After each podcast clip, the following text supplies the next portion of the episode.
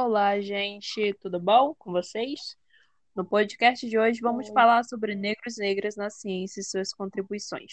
Mas antes de tudo, eu vou passar umas curiosidades básicas, porque aqui no nosso podcast é curiosidade atrás de curiosidade, né, meu amor? Mas bem, vamos lá. Vou começar falando um pouco sobre o porquê comemoramos o, ah, o Dia da Consciência Negra no dia 20 de novembro, certo?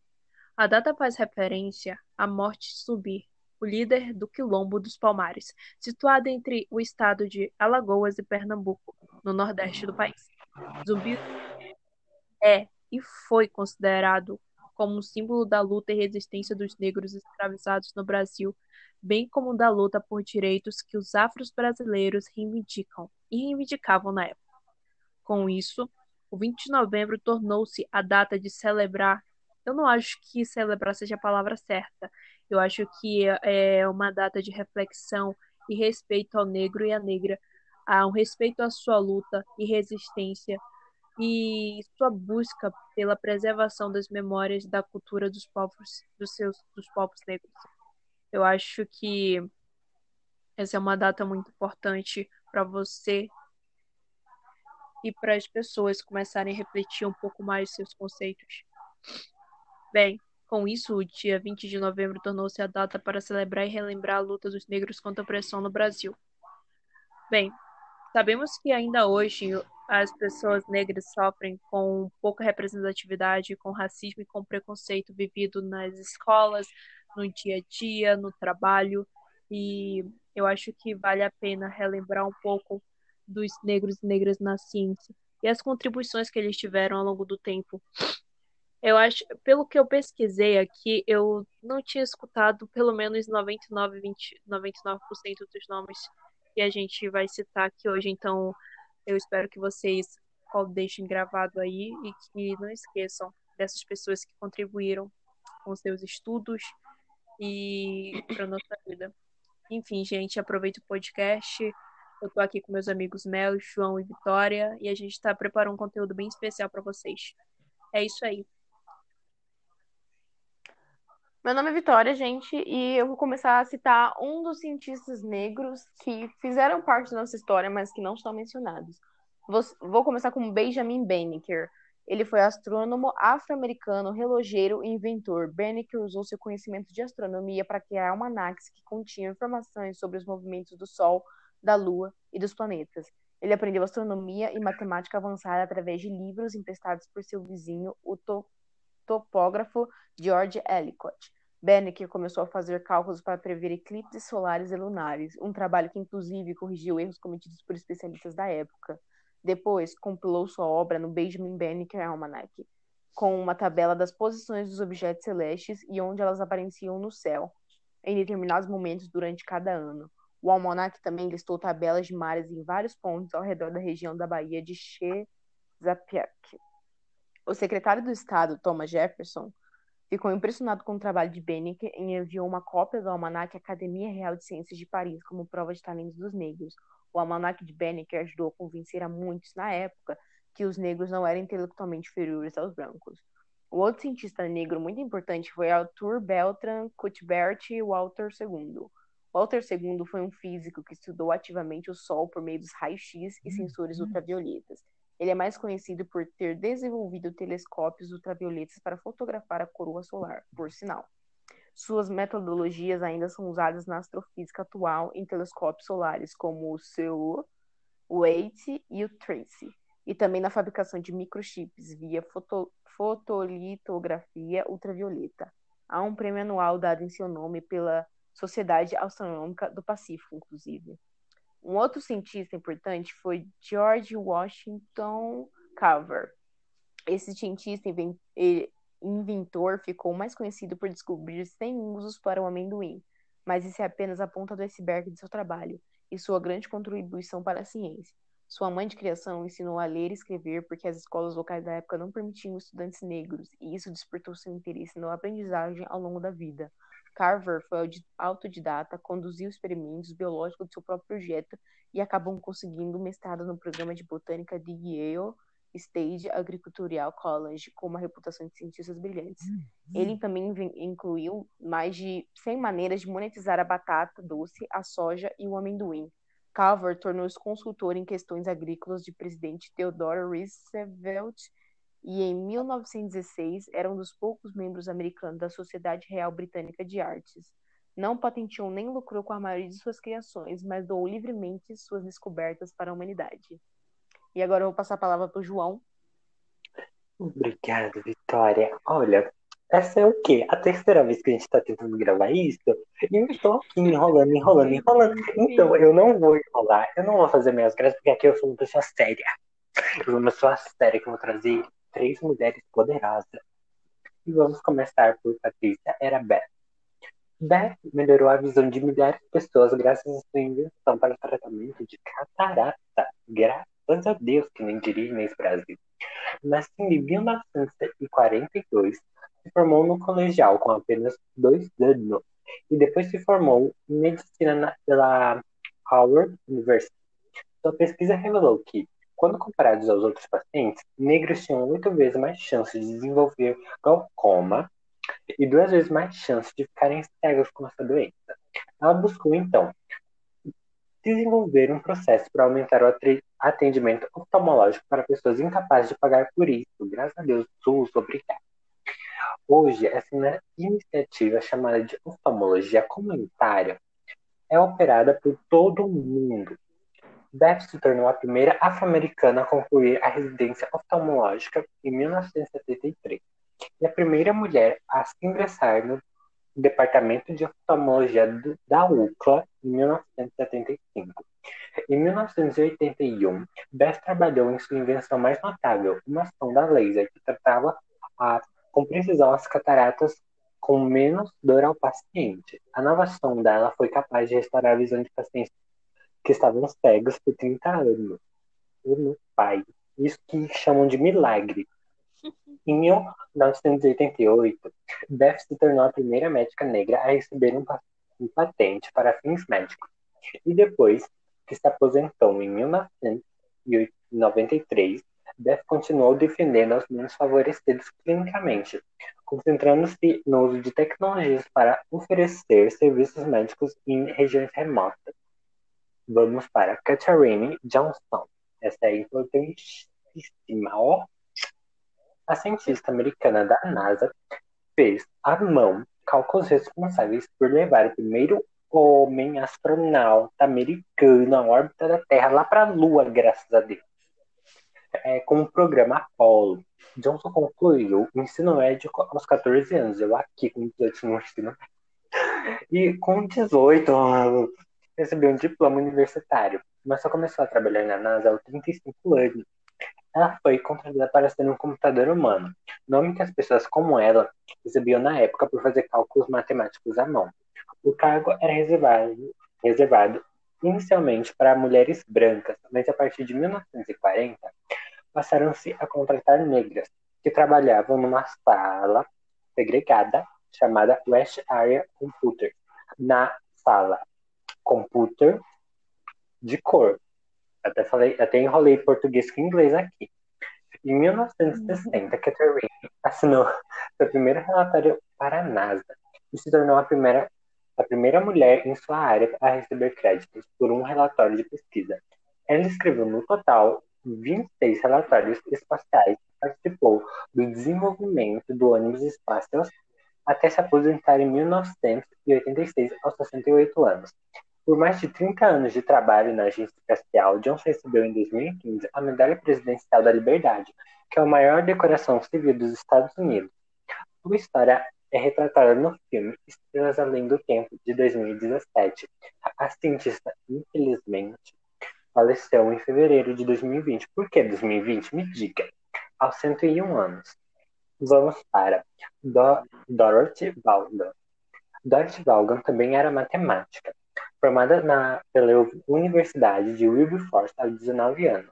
Conseguiu um caminho parecido com a Catherine. Durante a Segunda Guerra Mundial, Vaughan chegou até Langley Memorial Arrhythmus Laboratory, meu Deus, o mais antigo centro de pesquisas do campo da NASA. e acabou se tornando supervisora informal da ala computadores de cor. Ao perceber que a West Area Computers seria a primeira ala a ser cortada com a introdução de máquinas da IBM, Vaughan decidiu é, aprender a programar e acabou sendo a pessoa que implementou o sistema de linguagem da Fortune da NASA.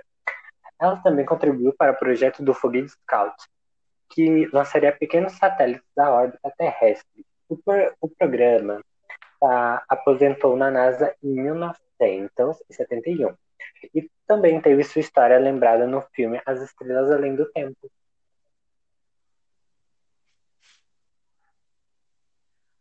Então, guys, eu vou falar aqui, pegando o embalo do meu amigo João, sobre Mary Jackson. Mary Jackson, a primeira engenheira negra da NASA, conquistou diploma, diploma duplo de matemática e ciência física em 1942. Ela foi a primeira engenheira negra da NASA e trabalhou como computador humano também na visão de Dorothy Vaughan em 1951. Dois anos após sua contratação, passou a trabalhar com o engenheiro Kazimierz Kzanek no projeto do de túnel de pressão supersônico. Me perdoe a pronúncia dos nomes, eu não tô ligado como é que se fala direito, gente. Enfim, Jackson é a terceira protagonista de Estrelas Além do Tempo, outro filme. Em diálogo exclusivo do filme, Kaznek pergunta se ela desejaria ser um engenheiro da NASA caso fosse um homem branco. A cientista responde que se ela fosse um homem branco, ela não precisaria desejar, pois já, pois ela já seria um engenheiro da NASA. No entanto, apesar de seu diploma e experiência, ela deveria ter uma pós-graduação pela Universidade da Virgínia se quisesse se candidatar à promoção, mas a instituição não aceitava alunos negros naquela época. Após vencer a segregação dos tribunais e ganhar o direito ao estudo, Mary Jackson se tornou a primeira engenheira negra da NASA em 1958. Ao perceber que, ao passar dos anos, diminuiria suas promoções, ela abandonou o cargo como engenheira para se tornar gerente federal do Programa de Mulheres de Langley, onde ajudava os funcionários das novas gerações a conseguirem mais oportunidades. Mary Jackson se aposentou em 1985. Nossa, gente, sinceramente. Enfim, eu tô ficando revoltado com algumas coisas que eu tô lendo aqui, que eu tô passando para vocês. É, é muito preconceito que as pessoas sofreram ao longo do tempo, meu Deus. Enfim, vamos passar para o segundo aqui. Annie Isley. Annie Isley, programadora e engenheira espacial da NASA. Criada por sua mãe solteira, Isley foi a matemática, programadora e engenheira espacial da NASA. Na agência espacial, ela trabalhou na divisão de veículos de lançamento e fez também importante pesquisa na área de fontes alternativas de energia. Isley começou sua carreira como computador humano, também em 1955, fazendo cálculos para pesquisadores, e era uma das quatro únicas funcionárias afro-americanas do laboratório. Em uma entrevista em 2001, ela disse que nunca se propôs a ser pioneira. Eu apenas tenho minha, minha própria atitude, ela disse, Estava aqui para fazer o trabalho e sabia que tinha capacidade de fazê-lo, e era aí que estava o seu foco, concluiu ela. Sua carreira durou 34 anos. E ela contribuiu para vários programas, como Ciência da Computação, Inspirou muito com seu entusiasmo na participação em programas de extensão e derrubou barreiras para mulheres e pessoas não brancas no campo da ciência, tecnologia, engenharia e matemática. Isley se aposentou em 1989, mas continuou participando ativamente do Speakers Bureau e da Associação de Mulheres Profissionais e de Negócios. Percy Julian foi um dos maiores químicos da história e permitiu que muitos medicamentos chegassem aos pacientes a custos mais baixos e em maior disponibilidade. Ele nasceu em 1899 no Alabama e aos 17 anos se matriculou em cursos duplos como colegial e calouro na DePaul University, em Indiana. Ele estudou química e se formou em 1920, frequentou Harvard e obteve um mestrado. Enfrentou várias barreiras em sua trajetória, uma vez que foi negado uma posição de pesquisa porque uma lei da cidade proibia que negros passassem a noite ali. Enfim, Apesar das dificuldades, sua pesquisa sobre compostos de soja levou a vários patentes e medicamentos pioneiros, como versões sintéticas de hormônio feminino, progesterona e da cortisol, usava no, usada no tratamento de artrite reumatoide. Reumatoide. Nossa, desculpa, gente. A palavra é meio complicada. Em 1962, vendeu sua empresa privada, Julian Laboratories, por mais de 2 mil dólares e continuou a trabalhar como pesquisador e consultor. Bom, gente, agora eu vou falar dos últimos três cientistas que a gente trouxe nessa lista para vocês. Que, enfim, lista de muita história, né? Bom, a primeira cientista que eu vou falar é a Mary Maynard Daly. Ela foi pioneira nos estudos dos efeitos do colesterol e do açúcar no coração e a primeira mulher negra a obter um doutorado em química nos Estados Unidos. Ela nasce ela nasceu numa época em que as mulheres minoritárias tinham oportunidade de educação e emprego negadas, mas mesmo assim, em 1942, ela se formou em química com honras no colégio honras no Queens College, em Nova York, e concluiu um mestrado também em química apenas um ano depois. Gente, um ano depois ela fez o mestrado. Foi durante o doutorado na Universidade de Columbia que Dali descobriu como os computadores produzidos internamente ajudam na digestão e passou grande parte de sua carreira como professora pesquisando núcleos celulares. Ela descobriu a ligação entre colesterol alto e artérias entupidas, que o ajudou nos estudos de doenças cardíacas. Além disso, Dali também estudou os efeitos do açúcar nas artérias e do fumo no tecido pulmonar. E os dois últimos que eu vou citar, uma mega, é mega interessante saber, os dois ainda estão vivos. Então vamos lá, o primeiro é o Guion Bluford.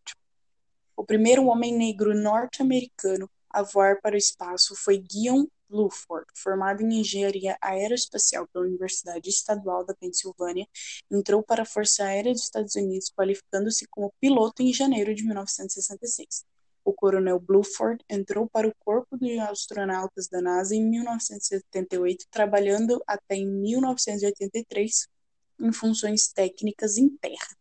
Sua primeira missão espacial foi na missão STS-8 Challenger, lançada em agosto de 1983. Sua segunda missão foi em outubro de 1985 na STS-61A Discovery, uma missão de sete dias, que foi a primeira com oito tripulantes. Nesta ocasião, ele realizou estudos científicos no Space Lab. Realizou ao todo quatro missões espaciais, acumulando um tempo total de 28 dias no espaço. Aposentou-se da NASA em 1993 e trabalhou como consultor no, no setor aeroespacial por muitos anos. E a última cientista que a gente vai falar é a mãe Jameson, ela nasceu numa época em que a NASA não permitia que mulheres virassem astronautas. Mulheres negras, então, nem sequer podiam sonhar com isso. Mas Jameson, após se formar em engenharia química na Universidade de Stanford e depois em medicina na Universidade de Cornell, foi selecionada para um programa de astronautas da NASA em junho de 1987. Cinco anos depois, ela realizou o sonho de fazer parte da tripulação de um ônibus espacial ou Endeavour, na missão STS-47 Space Lab J.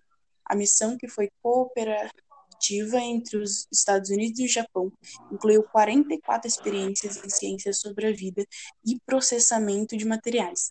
Jameson foi co-pesquisadora no experimento em células ósseas realizado na Space Lab e, ao concluir seu trabalho, Jameson registrou 190 horas, 30 minutos e 23 segundos vividos no espaço muito, como a gente pode ver, vários e vários cientistas, homens e mulheres, negros e que teve muita influência dentro, principalmente da NASA.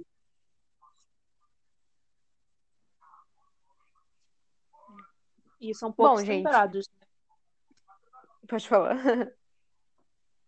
Desculpa, eu só ia fazer um comentário mesmo que, apesar de eles terem feito várias coisas, por exemplo, uma moça que o João acabou de citar fez até parte da, do projeto Apollo de levar o homem à Lua e poucas vezes eles são citados pra gente ou nenhuma vez, se você parar pra pensar, por exemplo, eu não tinha escutado metade dos nomes que eu, a gente já leu aqui e lançou pro pessoal.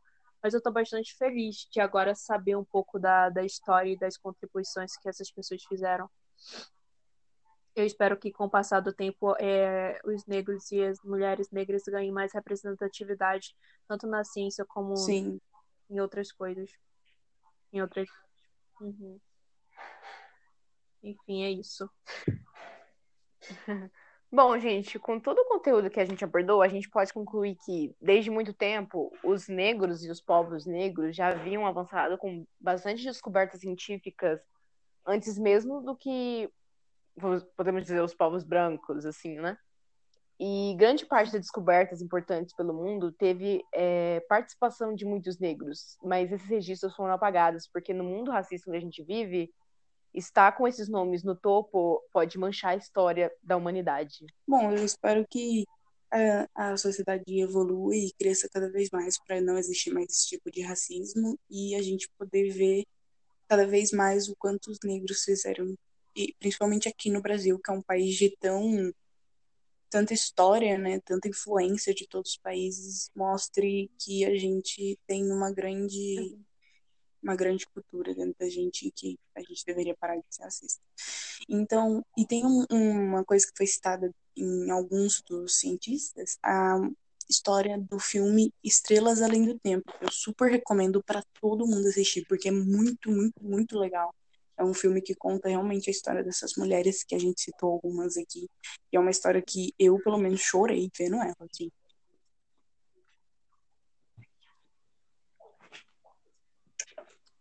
Ah, vale a pena conferir, né? Bom, acho que é isso. Ou, por exemplo, já muita coisa hoje. Bom, gente, acho que é isso.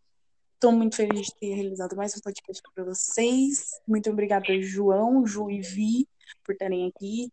E é isso, gente. Obrigada. E lembre, dia 20 do 11, dia da consciência negra. É isso. Tchau, gente. Se despeça. Tchau, gente. Tchau. Bye, gente. Até mais. Até a próxima.